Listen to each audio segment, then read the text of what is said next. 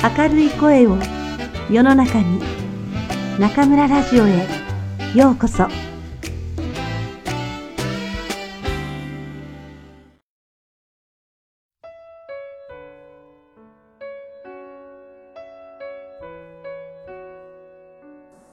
シュナの旅。宮崎駿。旅立ち。いつの頃かもはや定かではない。遥かな昔かあるいはずっと未来のことだったのか。氷河がえぐった古い谷の底に時から見捨てられた小さな王国があった。人はなぜこんな土地に住み着いたのだろう。山から吹き下ろす風は薄い空気をさらに薄くし、日の光も谷を温めてくれない。乾いた土をひっかいて、ひわびえの苗を植えても、痩せた大地はわずかな実りすら出し渋る。ヤックルは乏しい草にいつも植え、なかなかこう産もうとしない。それでも人々はささやかな収穫に感謝して生き、朽ち果てるまで働いて死んでいく。なんて悲しく貧しい人生だろう。なんて美しく無慈悲な自然だろう。少年の名はシュナ。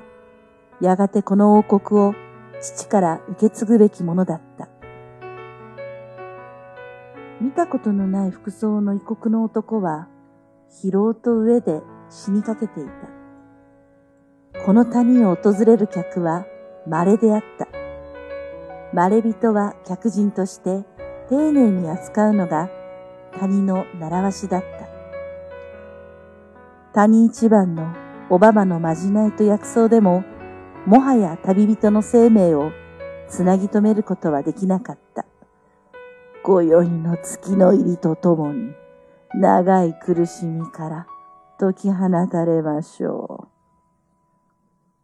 旅人はシュナを死の床に招いた。私は、この地の遥か東方にある小さな国の王子だ。国は貧しく、民はいつも上に苦しんでいた。そなたのように若かったある日、私は一人の旅人と出会った。男は首に捧げていた小さな袋を取り出し、シュナに示した。袋にはシュナの見たことのない実が入っていた。その旅人が私にくれたものだ。この穀物さえあれば、人民は決して飢えず、豊かに平和に暮らせると。その実は大きく重かった。西の彼方、大地発るところに黄金の穀物が豊穣の波となって揺れる土地があるという。シュナは言う。私たちのひわびえの実は小さく貧しい。この種をもらえまいかあげてもよいが、この地にまいても無駄だ。この実は殻を剥かれてすでに死んでいる。生きている種は黄金の殻に包まれ美しく輝いていると聞いた。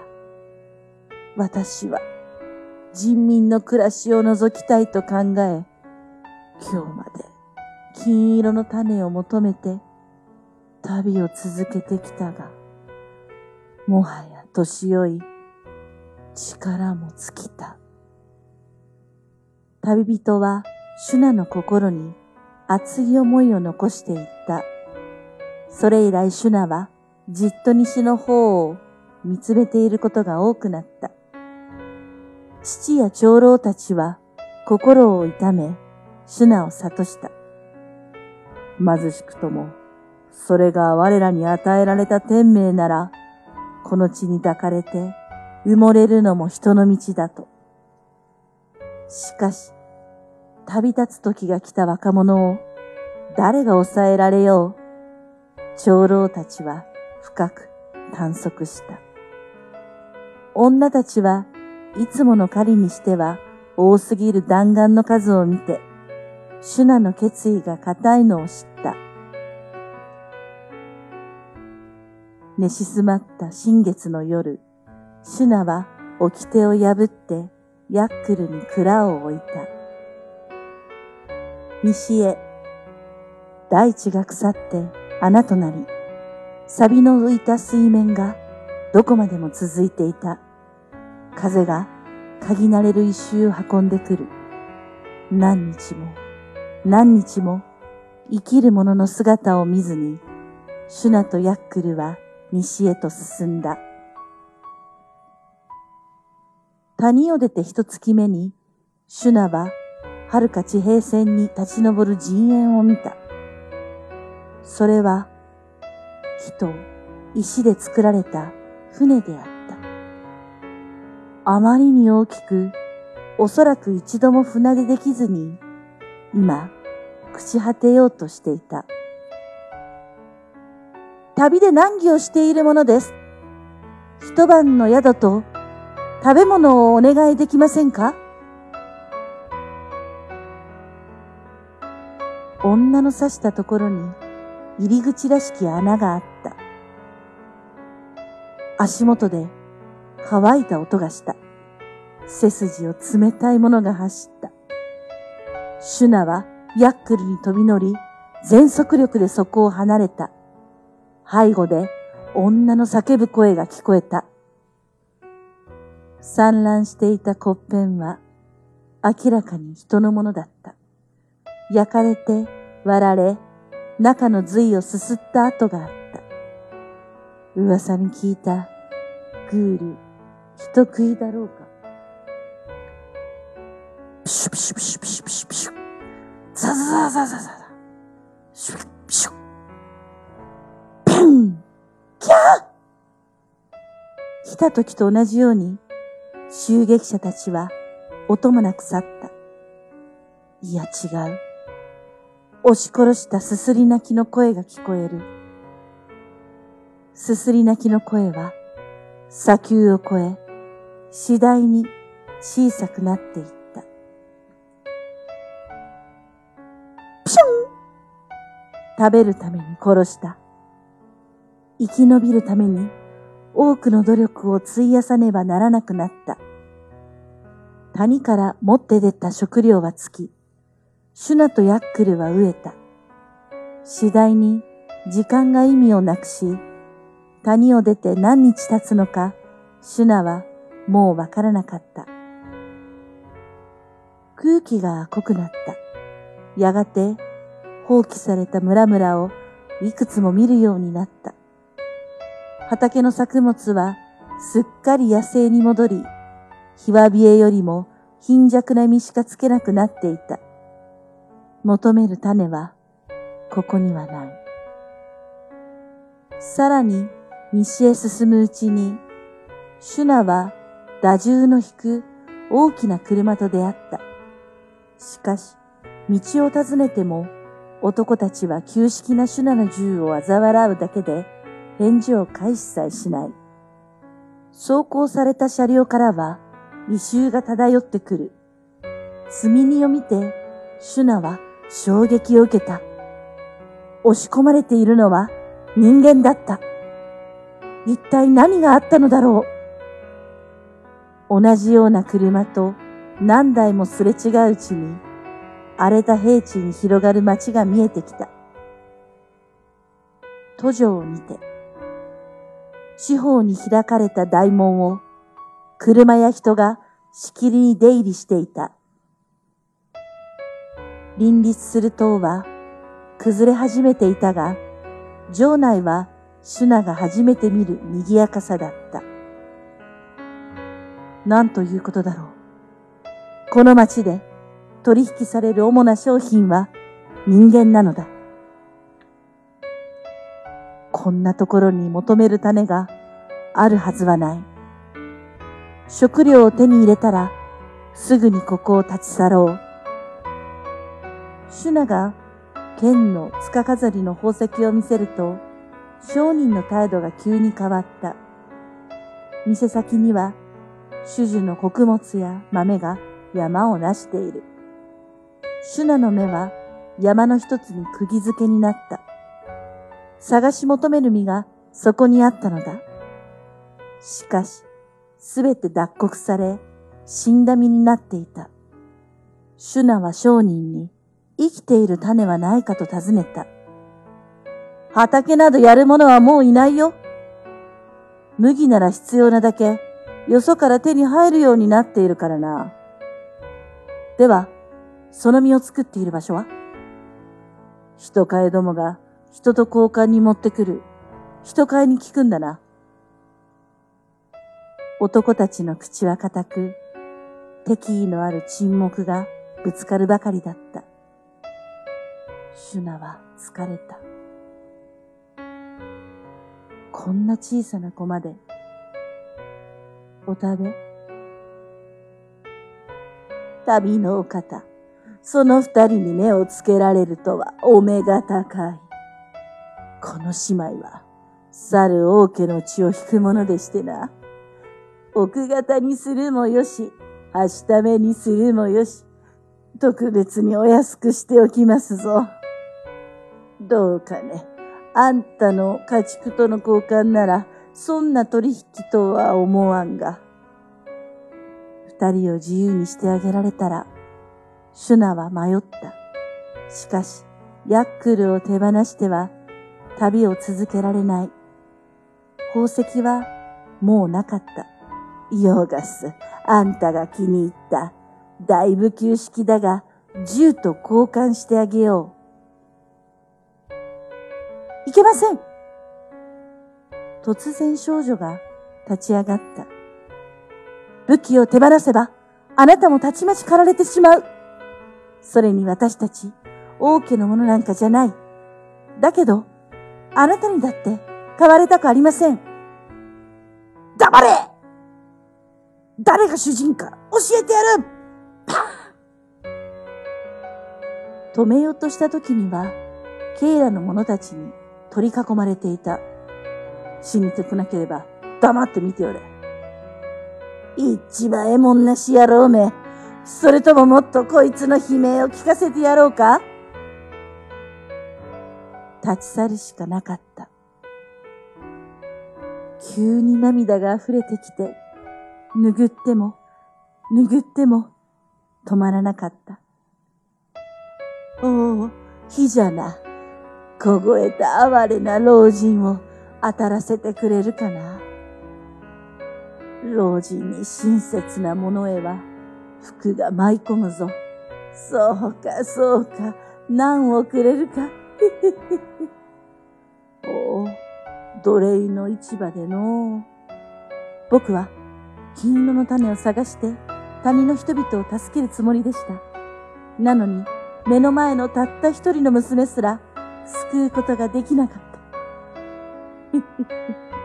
それで自分の旅に自信を失ったというわけか。ならばさっさと故郷に帰ればよいではないか。王子として守られたぬくぬくとした暮らしにな。あちちち。金色の種など求めぬことじゃよ。ご老人は金色の種のありかをご存知か？知らぬでもないがの教えてください。そこへ行くにはどうしたら？ひひひ。まずその難をもう一つ。さらに、西へ進むがよい。やがて大地は絶壁となって終わりを告げる。その先は、月が生まれいで、死に戻る新人の土地となる。新人？人はかつて金色の種を持っていた。自ら収穫し、自ら種をまき、自ら生かしたものだったが、今は種は新人しか持っていない。人は人間を新人に売り、死んだ身をもらうようになった。新人は人が近づくのを喜ばぬ。その地に赴き、戻った者はいない。行くか、行かぬか、それはそなたが決めることだ。老人はそう言うと眠ってしまった。夜明け近く、シュナが目を覚ますと、老人の姿はもうなかった。シュナは出発した。まず東に向かって。襲撃。大門を固く閉ざして、まだ眠りを貪っている町に、シュナは取って返した。城壁をよじ登り、昨日の横丁へ行ってみたが、壁に鎖の輪だけを残して、姉妹の姿は見えなかった。起きろ!あの姉妹をどこにやった?キキ様は、こんなことをして、ただで済むと思うのか!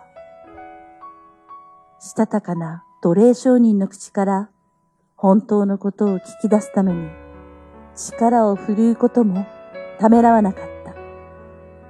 姉妹は夜のうちに南へ下った人飼いに売られていた。南へ、ヤックルは風のような追跡を開始した。シュナは身の内に凶暴な力がみなぎるのを感じた。人飼いの車を発見すると、シュナは前方に回って至近距離から突然発砲した。パー完全な奇襲となった。雪氷狩りの時と同じように悪魔のような冷静さで打ち続け、車を一周する間にすべての人飼いを酔落としてしまった。シュナは鍵束を探し出し、鉄の扉を開いていった。たとえ一生追われる身になっても自由を望む者は出てくれ。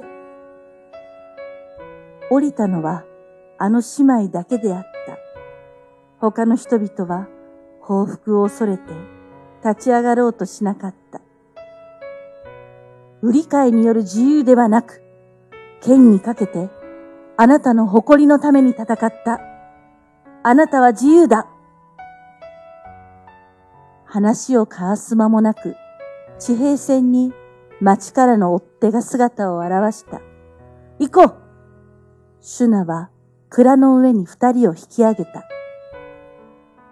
三人を乗せながら西を目指してヤックルは素晴らしい脚力を示し、追っ手たちをたちまち視界の彼方に引き離してしまった。